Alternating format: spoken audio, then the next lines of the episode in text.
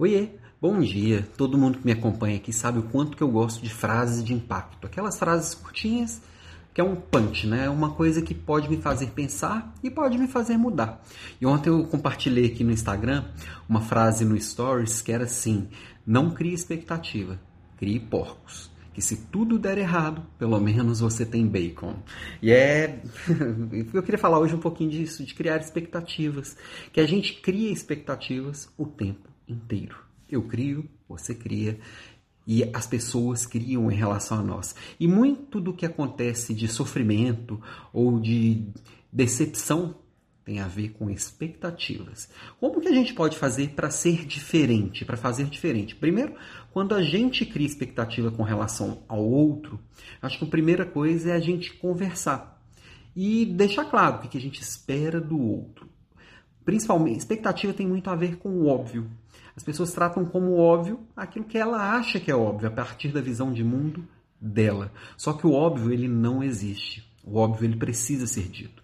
Então, na hora que eu deixo claro para o outro o que, que eu espero dele, mesmo achando que eu estou falando algo que seja óbvio, estamos alinhados. A gente diminui, não tira toda a possibilidade de decepção, claro, mas a gente diminui muito. A mesma coisa quando, quando eu conheço alguém e eu vou colocando, é, colocando o cenário daquela relação. Né? Seja uma relação profissional, seja uma amizade, seja uma, uma relação de família, seja qualquer tipo de relação.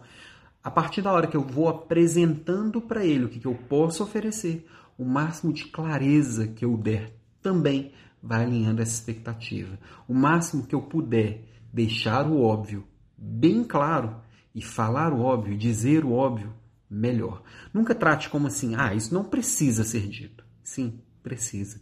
Com isso a gente evita sofrimento, quebra de expectativas e a gente fica para de ficar criando expectativas para onde não existe. Então, ao invés de criar expectativas, crie porcos e curta o bacon depois, porque bacon é a maravilha dos céus. Beijo para vocês e até amanhã.